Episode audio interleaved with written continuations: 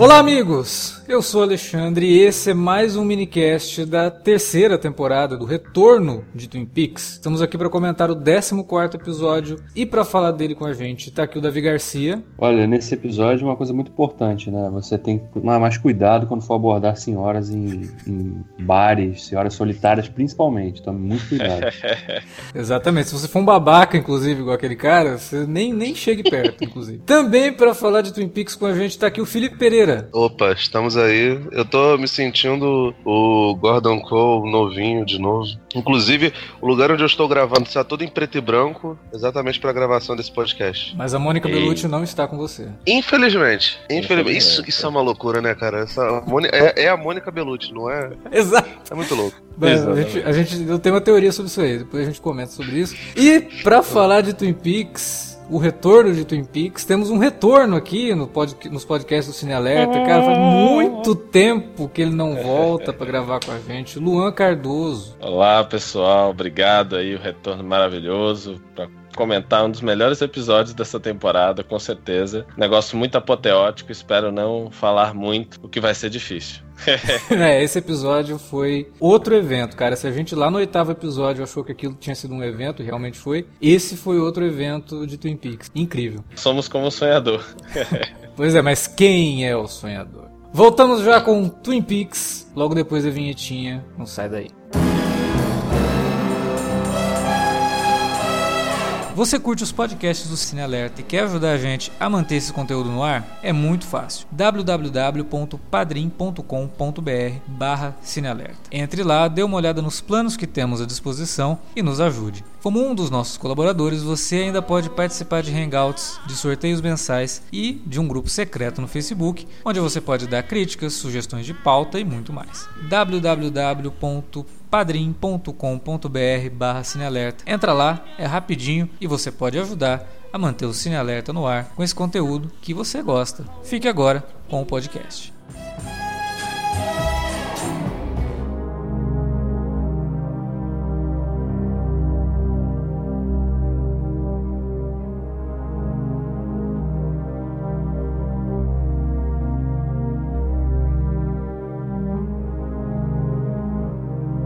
Olha, eu confesso que eu não estava preparado para esse 14 episódio de Twin Peaks, porque foi algo incrível, cara. Porque, pô, a gente vinha é, das últimas duas semanas falando, caramba, né? O que, que tá acontecendo? Parece que deu uma empacada. Aí semana passada, pô, não, esse episódio já foi mais interessante, melhorou bem, né? Só que esse, cara, ele já dispara na tua cara uma infinidade de, de, informação falando mais sobre a criação do Blue Rose, né? Que é aquela divisão uhum. ali capitaneada pelo Gordon Cole. Aí ele já comenta né? O lance do duplo, que foi uma coisa que eu comentei lá no podcast de Twin Peaks, da série original. O Felipe até tirou onda, falou: ah, agora tudo vai ser duplo, agora tudo pro Alex vai ser duplo. Eu falei, cara, presta atenção na obra do Lynch. Você é rancoroso pra caralho, meu. Eu sou, eu sou, eu guardo comigo as coisas, cara. Nossa, e aí. velho, meu Deus do céu. vou, te dar, vou, te, vou, mandar pra, pra, pra, Rio Preto um Blu-ray duplo de Frozen. Let it go, irmão. boa, boa sacada sua. Comenta isso, né? Que o primeiro caso, Blue Rose, foi dessa mulher que eles foram lá investigar. Enquanto estavam indo investigar, eles ouvem um tiro, aí abrem a porta, tem uma mulher morta no chão. Aliás, moribunda, né? Porque ela fala algo antes de morrer, que é eu sou como a rosa azul. E morre e desaparece. Aí eles olham para o outro lado da sala, a mulher, a mesma mulher estava lá. O que era isso, né? E aí fica a pergunta para Tammy Preston e ela tenta dar uma explicação envolvendo a tulpa, que é um ser mitológico, folclórico, que é uma invocação, né? É um, é um, ser que é invocado pela força de vontade de alguém, que já foi abordado umas duas ou três vezes em Arquivo X, inclusive. E a gente sempre comentou que essa divisão do Gordon é como se fosse o Arquivo X de Twin Peaks, né? Ou o Arquivo X é o Blue Rose da Fox. Isso não, não vem ao caso, né? Não vem ao caso, não vem. e, e aí, depois de tudo isso, dessa explicação, e aí você, né, é, eles citam ali o, o Jeffries de novo, o Philip Jeffries de novo, entra a Diane, o Gordon explica para ela o que está acontecendo, e ela solta que ela é meio irmã da Jane E, que é casada com o Doug. Aí nesse Total. ponto eu E- acho que o cérebro de todo mundo revirou do avesso. Então, e o, mais, e o mais engraçado é que essa informação vem logo depois de um fato curioso. Ele sempre pergunta pra ela como é que foi o último encontro Uhum. com o Cooper, né? Que na verdade já é o Cooper, o Mr. C lá. Sim. Ela nunca quer dizer e ela só pergunta pra ela se ele citou o Major Briggs. Ela diz que sim e ela depois solta essa informação, né? David Lynch adora fazer isso nesses episódios, né? Ele, ele dá uma pista, coloca um outro elemento que pode até nem complementar necessariamente ou vai mais lá na frente, mas que é pra justamente assim criar diversos outros caminhos de possibilidades. Então, por exemplo, ela já recebeu aquela mensagem esquisita que parece que foi o Mr. C que mandou pra ela, perguntando se era Las Vegas. Então você já começa a criar diversas teorias da conspiração, né? São muitos elementos que ele vai jogando pra gente de uma maneira muito, muito interessante ali, né? Muito sacada. Acho que mais que isso, né? Ele, o, o Lynch, particularmente, adora sacanear a audiência também, né? Porque ele joga um monte de,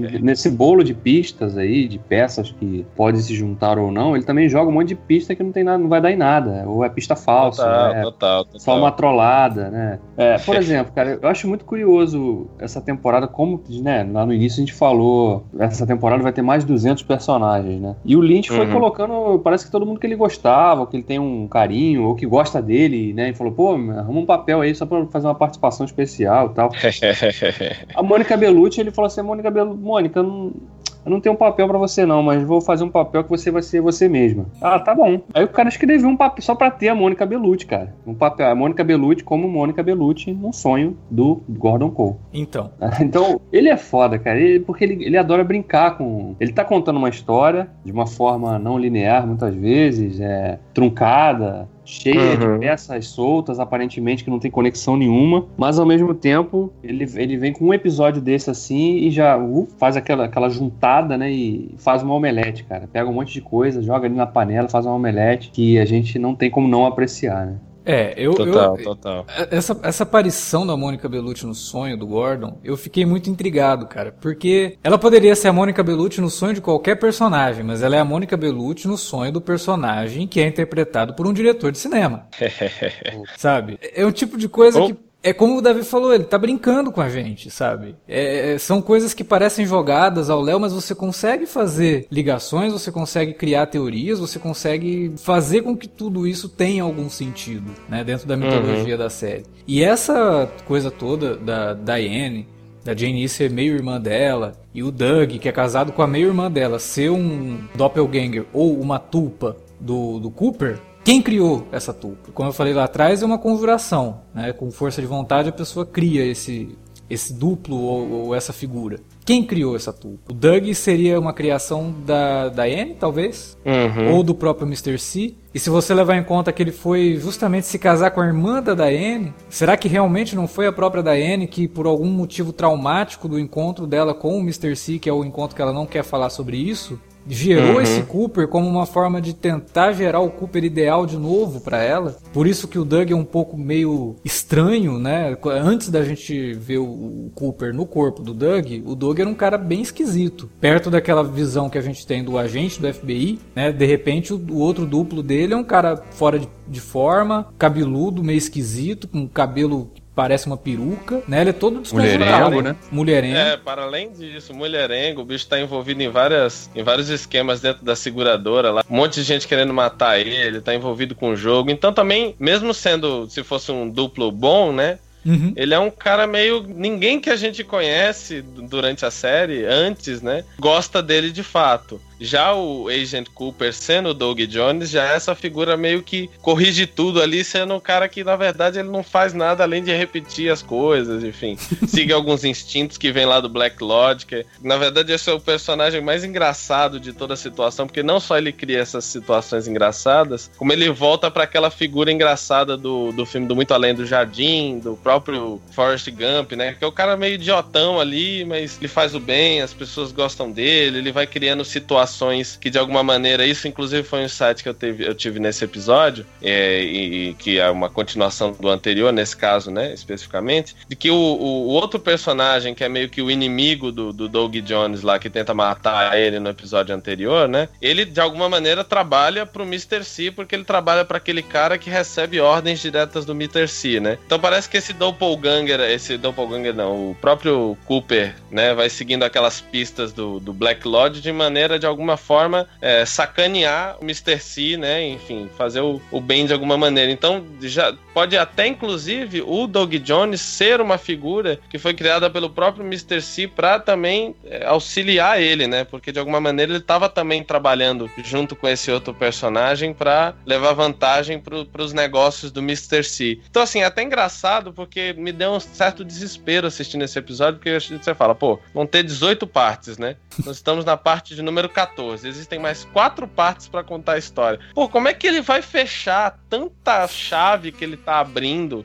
Se são tantas possibilidades, problemas e personagens, você fala, caralho, bicho, ele tem quatro episódios para resolver isso. Eu realmente tô tentando entender qual é que é do, do David Lynch aí. Pode ser uma grande sacada dele. Tem mais umas duas temporadas na manga e a gente não tá ligado, enfim. A gente não é, quer tá que acabe, realmente... né? Quando chega nesse ponto Total. que a gente tá desse jeito, mas cara, tem tanta coisa ainda, não acaba isso daqui três semanas, porque são quatro episódios, mas os dois últimos vão ser exibidos juntos, né? Então, uhum. cara, não acaba não. Continua com isso aí. Se tiver 50 episódios, eu tô assistindo, porque tá. É, é intrigante demais, é muita coisa que ele tá abrindo. Ah, voltando um pouco não, pra e... questão do Doug, hum. a teoria lá anterior a, a, esse episódio, eu acho que ela até pode continuar sendo, mesmo com esse episódio, é que o Doug, de alguma forma, já né, havia sido criado pelo Mr. C para poder aprisionar o Cooper, caso o Cooper voltasse, para ele ficar preso uhum. no corpo do, do, do Doug e depois tentar mandar ele de volta pro Black Lodge, ou sei lá, fazer alguma coisa. Quer dizer, o Mr. C já estava prevendo que em algum momento o Cooper poderia voltar, criou esse cara. Agora, toda essa ligação, cara, ela começa a abrir outras possibilidades, né? Do Total. Doug, talvez, né, ter essa, essa, essa ligação aí, porque a gente não sabe o que aconteceu com a Diane, né? Talvez ela tenha passado por uma situação muito traumática com o Mr. C e num ímpeto pode ter criado esse, esse doppelganger, essa tulpa,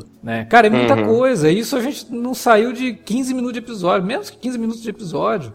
é, é, realmente de uma. Esse, essa série, né? Na verdade, aí agora eu tô até fazendo um comentário meio fora desse episódio, mas que é uma coisa que eu achei muito interessante, assim, e com certeza vocês já devem ter comentado lá atrás, mas que é essa sensação de quando eu fui assistir o primeiro episódio de Twin Peaks, né? E já estamos assistindo a 14 episódios, 14 semanas, né? De alguma maneira. Menos, né? Porque tinha alguns que saíram juntos. Mas eu não tava esperando eh, nada, assim. Eu realmente tava é, porque são muitas as possibilidades. Você começa a pensar, pô, o que, que, ele pode fazer com esse universo? Né? São tantas as possibilidades de recomeçar. Ah, eu pego a partir do ponto da última temporada, vou resolver aqueles, aquelas coisas que ele já abriu lá e tal. Cara, ele vem com uma coisa tão, tão nova de, de, de, de camadas e interpretações e possibilidades fílmicas e, e organização de cenas assim tão nova que ainda parece que eu tô me identificando com esse mundo. A cada episódio, e, e por isso que eu falei que foi tão assustador para mim pensar que realmente a gente já tá no 14 episódio, né? De que, pô, ele ainda tá apresentando para ele, é, pra gente esse mundo. Há dois episódios atrás, a gente viu a personagem da Audrey pela primeira vez. E, tipo, já tem uma carga tão grande de possibilidades lá atrás. Agora parece que ela tem um filho, que é aquele marginal lá que,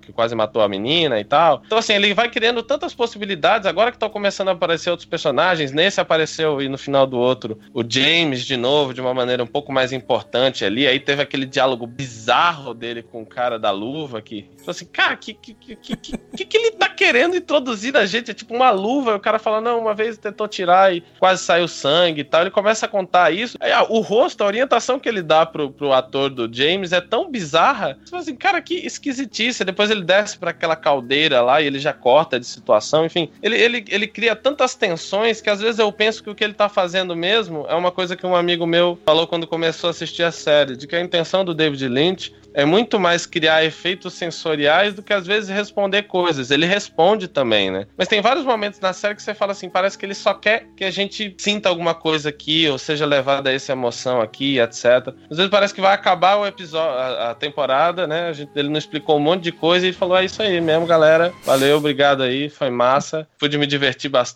E você fala, pô, é frustrante e ao mesmo tempo é uma viagem, né? Porque o que ele propõe em cada episódio realmente é uma imersão muito diferente, né? É. São quase mundos diferentes dentro da série. Às vezes ele volta para assuntos que ele não tratava três, quatro episódios e fala, putz, tinha até esquecido isso, né? Tinha entrado numa outra vibe aqui. O, o oitavo episódio, por exemplo, eu vi e fiquei chapado assim na frente da TV. Eu voltei para assistir de novo e não tava acreditando no que eu tava vendo, porque era uma coisa visual, sensorial, de textura. É quase uma pesquisa fílmica mesmo, né? É muito bizarro, cara. E na continuidade disso, né, quando o, Lynch fala do sonho dele com a Mônica Bellucci, é, e ela faz aquela pergunta, né? Aliás, primeiro ela fala a frase, é, nós somos como sonhador, né, que de repente começa a viver no próprio sonho, e aí ela pergunta, mas quem é o sonhador, né? Quem é que está sonhando isso?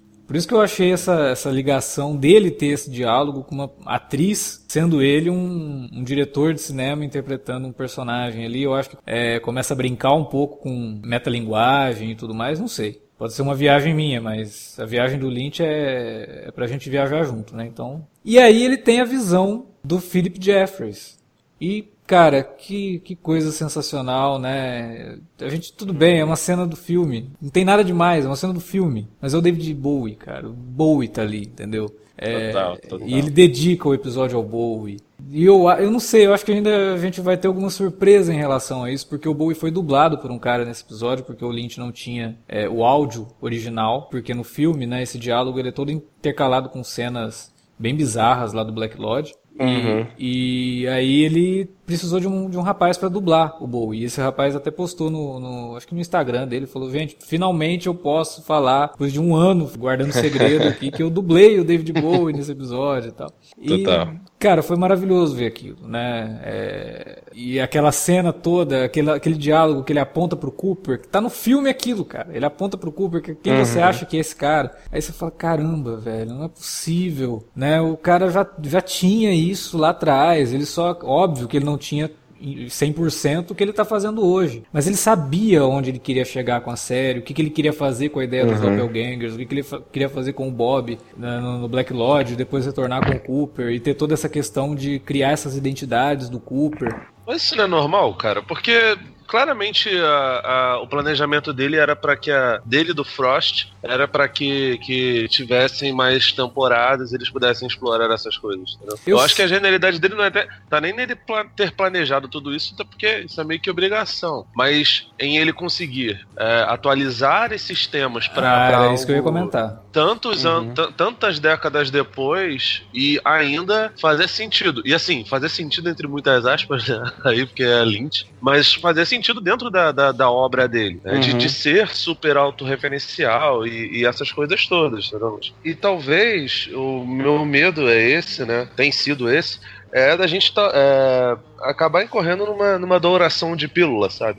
pelo fato da gente gostar muito do Lynch e de, de ficar na expectativa para que a obra como um todo seja seminal por conta das, de todas as outras coisas, desde de, dos curtas e Eraserhead, Homem-Elefante e tudo mais, por conta dessas coisas serem muito boas, da gente até tá deliberadamente dourando a pílula. Eu tenho, eu tenho em mente essa, essa coisa pra, pra não ficar me, me auto-enganando. Não, mas eu acho que mas não. não gente, sei, nos, nas últimas semanas a gente meio que teve um choque de realidade e falou, gente, é muito bom, sabe? É, é, diferente de tudo que a gente viu esse ano na TV e diferente de tudo que a gente. de muita coisa que a gente tem visto na TV em muito tempo. Mas ó, tem uns probleminhas aqui e ali, entendeu? Isso daí eu acho que os dois últimos, as duas últimas semanas a gente conseguiu apontar bem, sabe? É, mas o que, eu, o que eu disse ali atrás, dele ter isso planejado, é, cara, o filme saiu depois que a série acabou, entendeu? Uhum. Então, mesmo com isso, mesmo que ó, não vai ter outra temporada, ele continuou usando isso no filme, né? Existia sim esse planejamento, claro. O cara não escreve um negócio assim sem uhum. ter pelo menos o, a linha guia ali de, de para onde vai. Mas o que eu disse, o, o, que eu quis dizer foi isso, dele ter deixado aquilo no filme, dele ter deixado uma cena que se você não, não tem a continuidade, aquela cena não tem sentido, mas para ele, na cabeça dele, Twin Peaks continuou, sabe? Total. E, e, uma coisa que eu acho muito interessante do Lynch, né? Quando tava para sair a série, eu comecei a ler livros e tal, falando sobre a própria série, etc. E, e, eu já leio bastante coisa sobre o Lynch há bastante tempo. Tem até, inclusive, uma coluna muito interessante falando sobre David Lynch aqui no Cine Alerta, vejam. é, que ele é muito. Ele é muito fã do acaso e ele é muito fã é, dessas situações de onde, por exemplo, você tem atores tão no set como o próprio David Bowie e o, e o, e o Kyle, que já, já tá muito, muito familiarizado com esse universo do Lynch, testar coisas, né? Coisas surgem desses improvisos, ele tem essa, essa coisa, ele fala, pô, olha só que interessante isso, olha as possibilidades que isso, que isso dá. E deixar aquilo ali, né? O que eu, o que eu, o que eu, o que eu pensei muito assistindo a essa nova série, para além disso do, do, do, do cérebro que pensou em tudo, porque eu acho que, obviamente, todo criador tem esse processo, né, de você entender muito bem o que você está colocando na tela, mesmo que isso não faça sentido para outras pessoas, até para você conseguir dar fidelidade para aquilo, conseguir imprimir, dizer ah, isso aqui é interessante ou isso aqui não, não, não, não, não adiciona ao organismo do filme ou da série. Mas é depois, quando acabou tudo isso e ele começou a pensar no, no, no reboot da série, pegar todos os elementos que ele tinha que davam múltiplas interpretações e começar a montar esse novo quebra-cabeça. Ainda voltando ao oitavo episódio, que eu acho realmente uma, uma coisa muito especial, né? Quando ele. Eu acho que o David Lynch ele se apega muito a coisas visuais, né? Então ele se pega em algumas coisas e ele começa a, dar, a, a delinear elas né? São coisas inicialmente visuais e, e vai vindo por trás essa coisa do cérebro de dar sentido a elas, costurar e etc. E, por exemplo, quando ele pega um signo tão forte como a explosão da um teste de uma bomba atômica, e fala: é aqui que eu vou então explorar. Olha só que massa seria se eu pudesse entrar dentro de uma explosão da bomba atômica. Quantas texturas e universos isso nos traz, né? Como é que eu posso amarrar isso e, e de alguma maneira dizer que aqui é o nascimento de algum tipo de mal, o mal que eu tô tratando nessa série, né? Então, por exemplo, eu vejo essa, uma cena como essa que, que teve o David Bowie como uma situação em que tudo bem, fazia muito sentido dentro daquele universo e ele reconfigura, ele bota mais substância dentro daquilo, né? É quase como a gente quando tá escrevendo uma coisa e volta para um conceito que inicialmente você fala, ah, pô, isso aqui era interessante, mas como pode ficar mais interessante ainda? Como é que eu posso dar mais substância, né? E quando eu vi essa cena, eu fiquei pensando como que isso seria, né? Porque o, o David Bowie tinha aceitado reprisar esse papel, né? Ele ia aparecer de novo na série, mas ele faleceu antes, então tecnicamente tinha até sido escrita essa cena que ele aparecia, ou enfim, que se era um, um flashback, enfim, eu não sei o que que seria, né? Mas o que que seria se o David Bowie não tivesse falecido antes, né? Como é que teria sido essa participação dele no filme? O que que, quais outros elementos o David Lynch ia puxar, ou visuais, ou, ou de textura, ou narrativos. E eu acho que é muito isso, né? Ele é muito esse, esse cidadão atento, não só à obra dele, mas a esses sinais, né? Que aparecem dentro da, do próprio universo e como é que ele vai juntando esses signos, né? Olha só que interessante isso, como é que a gente pode criar e dar, e dar substância para isso. E a gente não pode esquecer do grande cérebro que é o Mark Frost, né? Claro. Que o Lynch mesmo diversas vezes é, disse que o Mark Frost é o grande responsável por essas uniões de elementos elementos que o David Lynch às vezes acha muito interessante, ele traz para a Terra e, e, e, costura nesse universo e e faz com que as coisas tenham substância dentro dessa narrativa. Mas de fato, aí voltando para a cena, essa cena da, da, da, da, Mônica é uma coisa realmente impressionante. E os signos que ele levanta, né? Ele, inclusive, quando fala dessa frase, ele fala. E ela citou aquela antiga frase. Como assim antiga frase, né? Ele diz quase como se fosse uma, uma brincadeira interna entre cineastas ou entre possibilidades, enfim. São muitas camadas que ele coloca numa cena tão pequena como essa, né? E cenas pequenas eu acho que é o que faz Twin Peaks ser o que é, sabe? É, a gente tem alguns momentos nesse episódio que são singelos. Por exemplo, quando ele liga pra, pra Twin Peaks. Quando a Lucy atende o telefone, né? Ele liga pra Twin Peaks, a Lucy atende o telefone. Aí ele, Lucy, você tá aí todo esse tempo? Aí ela não, como se verdade... ele não estivesse. É, como se ele não tivesse. Todo esse tempo. É. Aí ela, não, não tô aqui todo esse tempo. Teve uma hora que eu tive que sair com com o, o, o Andy, a gente saiu de viagem pra Bora Bora, aí fica um silêncio. Uma Ele longa pausa gigante. Ele assim, tipo. Era muito. Muito ridículo, cara. É muito ridículo isso. Eu adoro isso nele, cara. E aí depois a gente tem, quando passa lá para aquela cena da sala de reunião, né? prendem aquele policial filha da puta. A gente descobre que a polícia de Twin Peaks funciona. Os caras já estavam investigando ele. Ele é preso. E aí o xerife Truman fica com aquele sanduíche na mão, né? Dando uns tapinhas assim no sanduíche, olhando pro Rock. Muito bom. Sabe, esses são elementos que a gente não vê em outras séries de TV, não é, generalizando, não, a gente, não é que a gente não vê isso em série nenhuma, mas a gente não vê com muita frequência diretores ou quem comanda a série de TV, o showrunners, dando para os personagens essa pausa esse tempo, sabe? E para além disso, tendo essa coragem de colocar isso, porque às É. vezes quando você tá dirigindo uma cena, aparece um monte de coisa esquisita. Aí você fala, não, peraí, não, não vou ter coragem de botar isso, não, não, peraí, isso é esquisito demais. Não, vamos fazer do jeito normal. Ele realmente, ele caga pra essas convenções, assim. Ele, ele, na verdade, ele estimula os atores deles a chegar nesses lugares. Tem coisas assim que, na verdade, o que eu mais me divirto vendo todos os episódios é essas, essa direção de ator que ele dá, assim, o tempo inteiro. É de uma liberdade, de, um, de uma criatividade tão grande que acho que a maior experiência, assim, pra mim seria estar no set, assim, pelo menos meia hora e ouvir como é que é o David Lynch dirigindo esses atores. Deve ser uma coisa muito deliciosa, né? A experiência no set deve ser uma coisa muito enriquecedora. Acho que mais que isso é a coragem que ele tem de, faltando quatro episódios pra acabar a temporada, ele introduzir um personagem que, te- que teoricamente tem alguma importância grande ainda, né? Aquele segurança inglês lá que tem aquela conversa com, com o James, né? Falando da, da luva, Da luva. contando a história da luva e O tal. cara tem super força na Sim. mão que ele usa a luva, cara. Que porra é aquela? O cara é o Não, e pra- Iron Fist, né? Praticamente. Não, ele é, o, ele é o Rubber Fist, né, na verdade. Exatamente. E o mais engraçado é a maneira como ele introduz isso, né? Primeiro que você vê o cara lá com uma, com uma luva bizarra daquela e com uma noz na mão e o bicho tenta apertar com dois dedos e a noz, tipo, se esfarela bizarramente. Ele faz isso umas cinco vezes. E aí o James fica só olhando pra ele e o bicho quebra isso de um jeito meio bizarro, assim. Ele fala, pô, que merda, né? Sou muito forte, que bosta. Deixa eu pegar outra aqui. Pô, o bagulho vira farinha e o cara, não, peraí, eu vou te ajudar aqui. Ou seja, ele lidando com o superpoder dele, ou sei lá, a bizarrice dele de uma maneira muito incomum, né? E a gente descobre, e, e olha só como tudo ele vai ligando direitinho, né? Primeiro ele mostra aquela viagem do Andy. Eles vão lá para aquela floresta onde o Major Briggs tinha deixado aquelas pistas, né? E descobrem o que seria aparentemente a entrada do White Lodge, né? Pelo menos é o que a gente É, imagina que o, gente- o, né, o- A gente vê aquele vortex, né? A mesma, o mesmo efeito que a gente viu no episódio que o Gordon é, encontrou lá né, na cena que antecedeu a morte do, do Scooby, né? Do Scooby não, do Salsicha. É, é a mesma coisa, né? Aquele, aquele vortex abrindo e aí ele tendo aquela visão, só que aí nesse caso parece que é diferente, né? Porque lá naquela, naquela cena do, do, do Gordon, a gente viu que pareciam ser aqueles lenhadores, né? Sim, no alto, no topo de uma escada de uma casa e tal. Aqui não, é o, o Andy foi sugado pro White Lodge, né?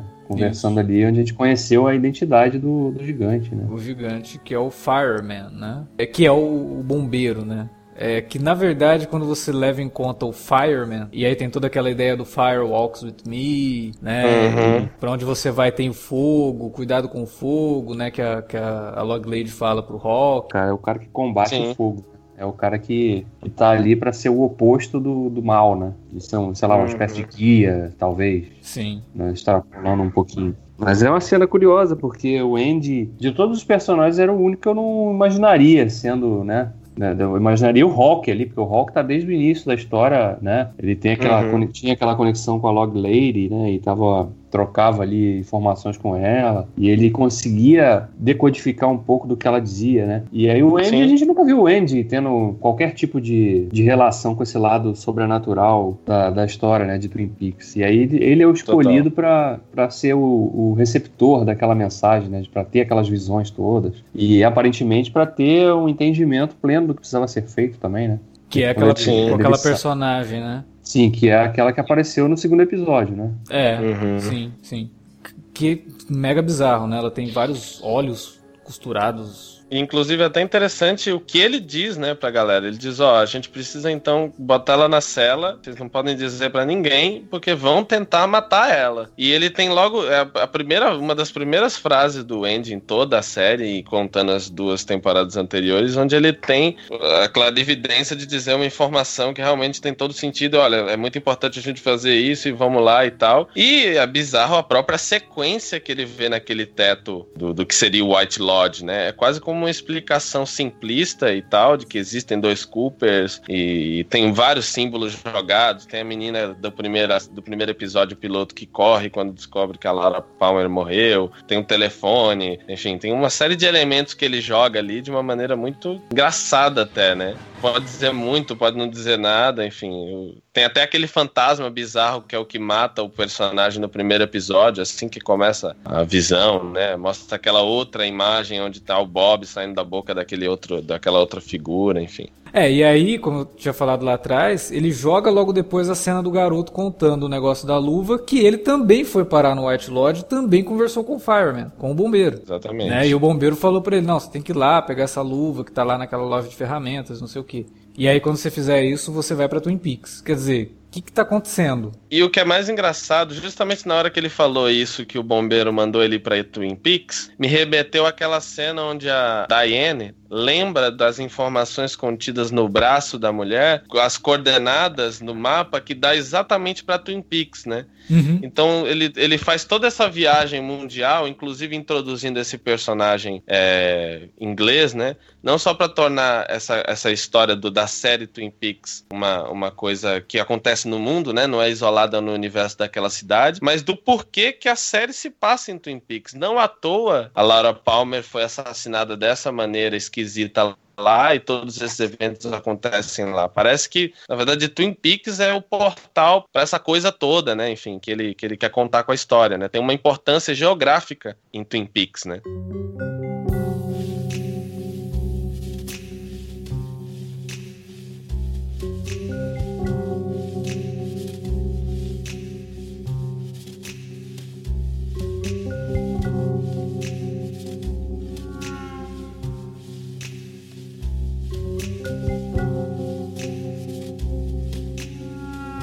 Depois, né, tem aquela cena lá que o Luan até acabou de comentar, que o James desce naquela caldeira lá, sei lá o que, é aquilo, e, e, de repente corta, né? Fica, dá aquele close na, na, maçaneta da porta e a gente fica esperando que algo aconteça e já corta para a próxima cena e não volta, né? Quer dizer, isso daí a gente vai descobrir o que, que é. é. de novo, de novo o Lynch brincando, né? Porque tantas cenas que eles têm de que a gente fala, tá bom, pode cortar. É. Aí ele vai, continua. Aí nessa que a gente quer ver, ele corta. é, é um sacana, né? E a mãe da Laura, com aquela cena. Jesus. Meu Deus, cara. O que, que aconteceu ali? Jesus fucking Christ. Pois é, cara. A mulher arranca o rosto, que é uma coisa que a Laura tinha feito no começo dessa temporada, né? Sim. Ela uhum. abre o rosto. E aí, não sei se vocês perceberam. Tenho certeza que vocês perceberam que tem uma. Como se fosse uma perninha saindo da, do, do rosto dela, cara. É, tem tipo uma mão, né? Tem uma mão, um sorriso bizarro, depois tem aqueles tiros esquisitos lá. É, mas tem, tem um negócio assim que parece uma anteninha, uma perninha, sei lá. Eu lembrei na hora daquela nossa teoria de que lá no episódio 8, aquela menininha que engole aquele bicho é a Sarah Palmer mesmo. Pode crer, velho, pode crer. Faria, faria, faria, mais sentido agora, né? Com essa, com essa revelação aí do, do desse dom singular da, da Sarah Palmer, né? Porra. Cara. Cara, é, é, muito gráfico, né, o troço, cara. Você não tá esperando é que bem, aquilo vai acontecer, cara. Não, e pior é a reação, né, cara? Ela grita, aí o cara, o cara caiu morto aqui, não sei o que aconteceu. Vai cair morto com metade do, do pescoço faltando. Total. E aí, novamente, essa, essa coisa da orientação que ele dá pro ator, que é muito engraçada, né? Que cria esse, esse ruído bizarro. Primeiro ela grita, né? Aí o cara fala assim, ela faz de vítima, né? Pô, como assim? O cara caiu aqui, você me viu, eu cheguei, não tem como eu ter feito nada. Aí o cara falou, pô, cara caiu com metade do pescoço faltando, aí depois ele fala assim, é, vamos chamar a polícia então aí, tem um morto, um corpo morto aqui. Aí ela já volta a entonação pra mesma cara a mulher que matou o cara, né? No, uhum. no plano geral ela tá desesperada, depois volta para aquela figura séria e ela até dá uma ameaçada no, no, no dono do bar, assim. Exatamente. Deixa esse plano um tempo da porra, assim, pra criar essa, essa, essa dubialidade, assim, bizarra da personagem, né? Cara, aquela, aquela cena ali foi muito bizarra, cara. Muito bizarra mesmo. Porque você é uma cena que você simplesmente não tá preparado para aquele tipo de reviravolta, porque nada te, nada te indicou que algo parecido com aquilo podia acontecer, uhum. cara. A gente sabia que tinha alguma coisa muito esquisita acontecendo com a Sarah Palmer, né? A gente viu nos episódios recentes aquela reação dela no supermercado, né? ela em casa ali, né? Com aquela vendo ali a cena em replay eterno ali da luta de boxe, né? a alimentação dela precária né? A base de bebida e cigarro só. É, é, quando o Rock vai na casa e tem aquela conversa rápida com ela ali, e a gente ouve uns barulhos na. Não sei, né? Se ela já tem alguma ligação já com aqueles lenhadores, tem alguma coisa é. a ver. Pode, ser, pode ter sido algo também que aconteceu com ela nesses 25 anos, né? Não que vinha lá de trás, mas ela sempre teve algo estranho acontecendo com ela, mesmo na série original. Uhum. Então, a gente nunca soube o que, que é, e agora parece que é um troço que realmente é, é muito pesado, né? É... é total. Agora, uma outra coisa nessa cena dela é de novo, né? Como que o Lynch cria essa atmosfera de Twin Peaks. Cara, ela entrando no bar é um tipo de cena que te traz realmente uma atmosfera tão única para aquele, pra aquele momento e para aquela uhum. cidade, sabe? E Twin Peaks é, uhum. é, sempre foi isso, né? Twin Peaks sempre trouxe o espectador para dentro daquela cidade por 45 minutos, ou 50, ou 59 no caso desse episódio, que foi até grande, né?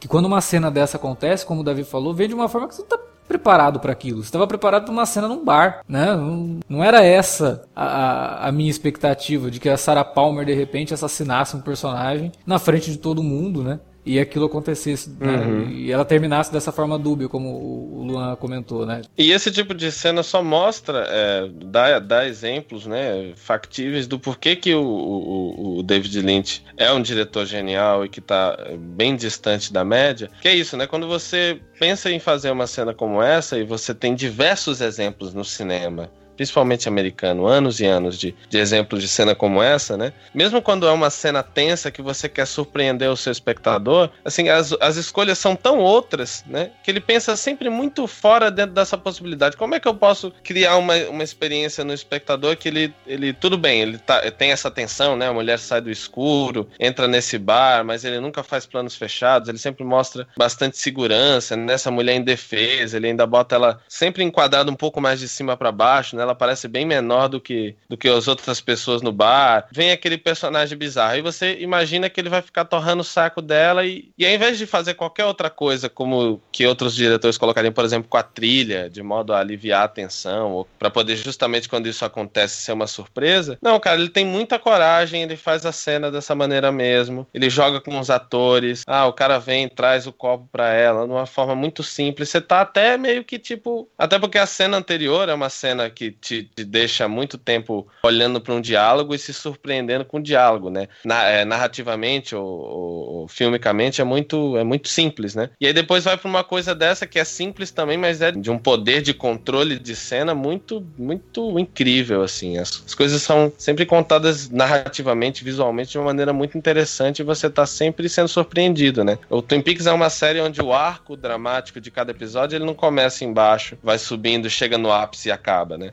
Ele tem gráficos, parece uma waveform de uma música, assim. Ápice nos primeiros dois minutos, calmaria, ápice de novo. E, e, essa cena, por exemplo, é um susto, assim, né? E eu fui dormir com, com, com isso na cabeça, né? De, pô, o que, como assim essa personagem especificamente tem essa importância agora, né? Porque se você for pensar nela na série original, né, ela tecnicamente só chora, fica desesperada, aparece algumas cenas, no geral ela tem uns diálogos interessantes, mas assim, uma personagem completamente descartada, né? Você tem só tem dó dela o tempo inteiro. E ela aparece aqui umas três vezes na série, talvez um pouco mais, né? E você já fica sempre entendendo o que, que que, que aconteceu com ela, né? E você começa a pensar, pô, mas imagina só, né? A mulher, a filha do, da menina morreu, né? foi assassinada brutalmente. Depois descobriu-se que o pai foi quem fez isso e o marido morre também, então ela é duplamente está, é, esbufeteada de todos os jeitos possíveis e imagináveis, né? Aí quando você pensa, mesmo de uma maneira realista, nessa, nessa reviravolta bizarra de personalidade dela, né? Você até começa a entender, né? Mas dentro do universo do Twin Peaks você não pode jogar com nada muito seguro, porque ele tá o tempo inteiro mostrando pra gente que ele pode levar você para caminhos muito distintos, né? Então, eu, por exemplo, como espectador, na, na altura do,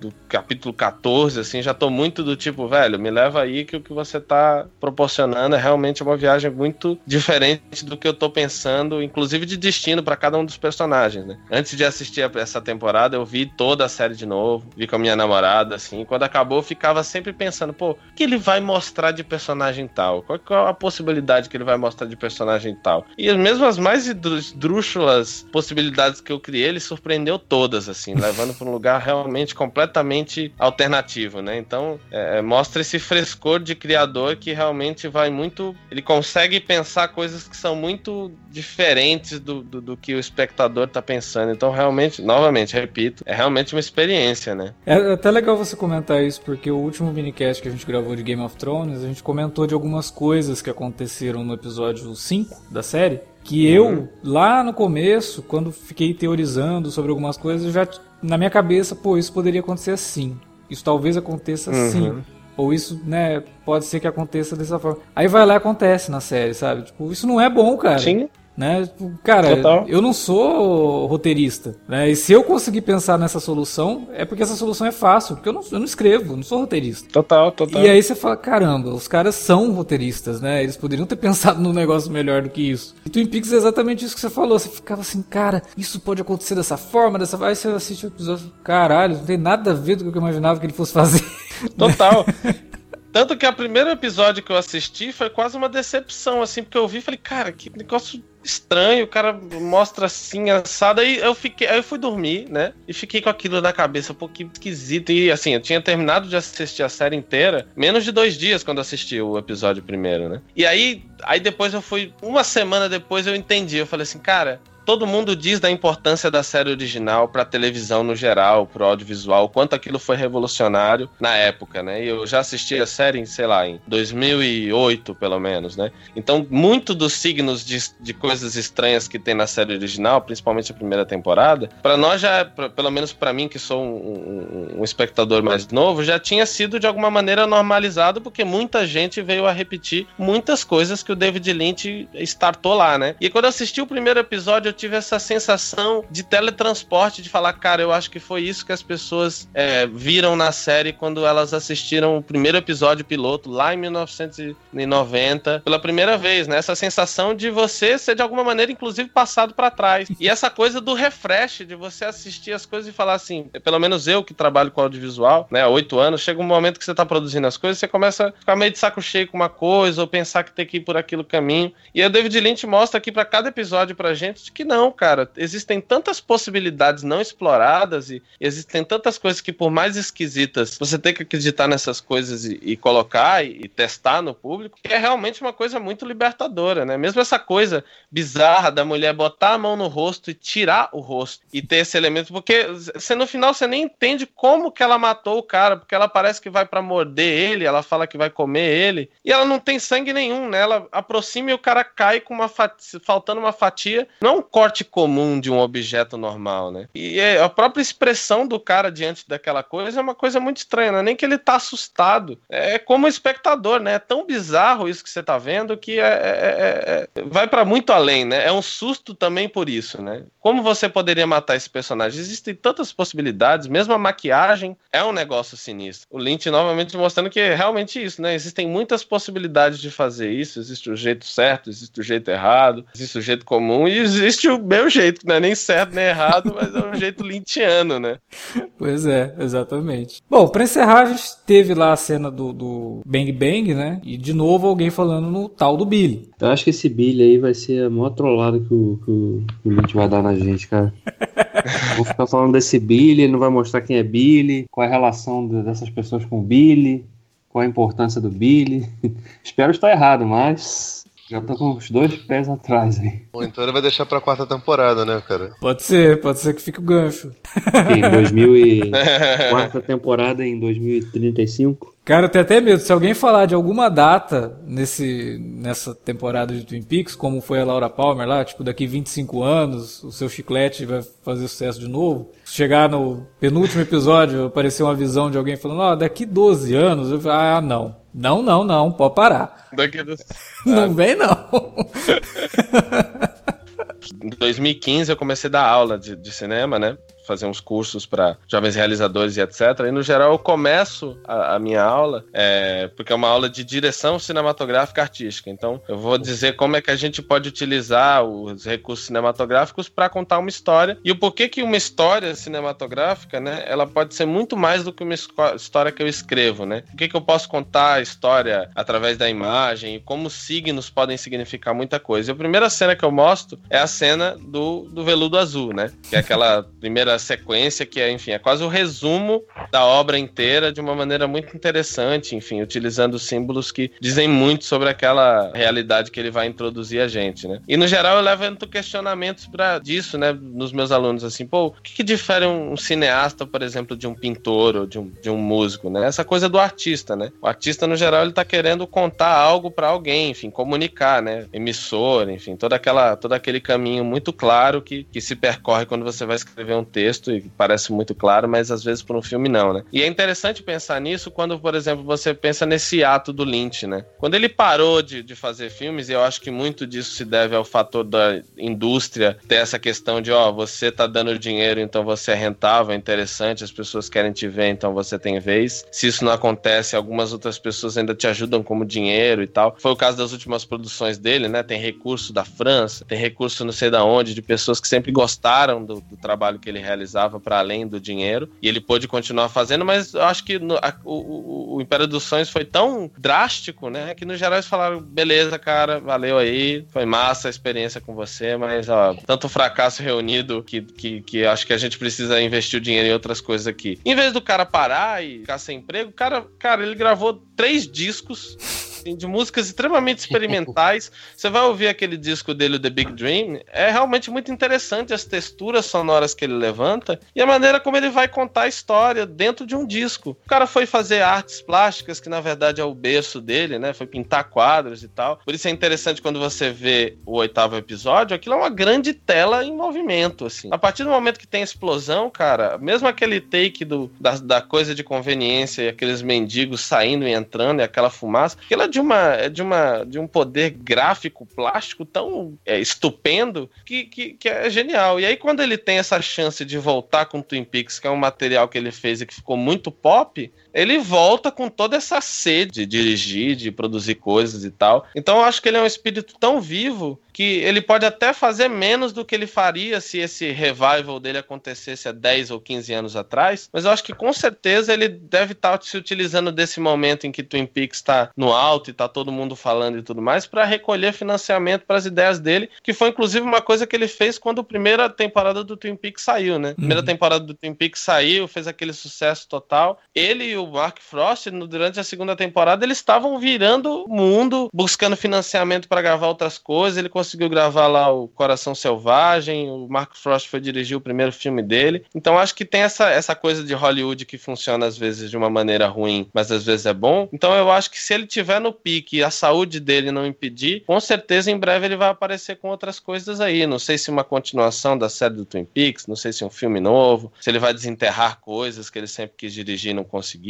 vai pensar em conceitos novos. Como um artista vivo, acho que ele tem muita história para contar e se a indústria de alguma maneira permitir que essas ideias dele sejam financiadas e, e, e tenham a liberdade de viver, porque ele foi fazer outras coisas que são muito mais baratas do que o cinema, né? Eu acho que ele vai nos surpreender em breve aí, porque o Lynch, além de todas essas qualidades que a gente diz aqui, ele é realmente um cara que ele é um, ele é um grande contribuidor do audiovisual, do cinema, da linguagem. Ele tem uma coragem tão grande que cada episódio dele é de uma importância para mais ser mais um bloco, né, dentro do muro do que constitui o cinema, que é realmente muito interessante, assim. Espero que ele produza muito mais, porque ele é um cara necessário pra gente, assim.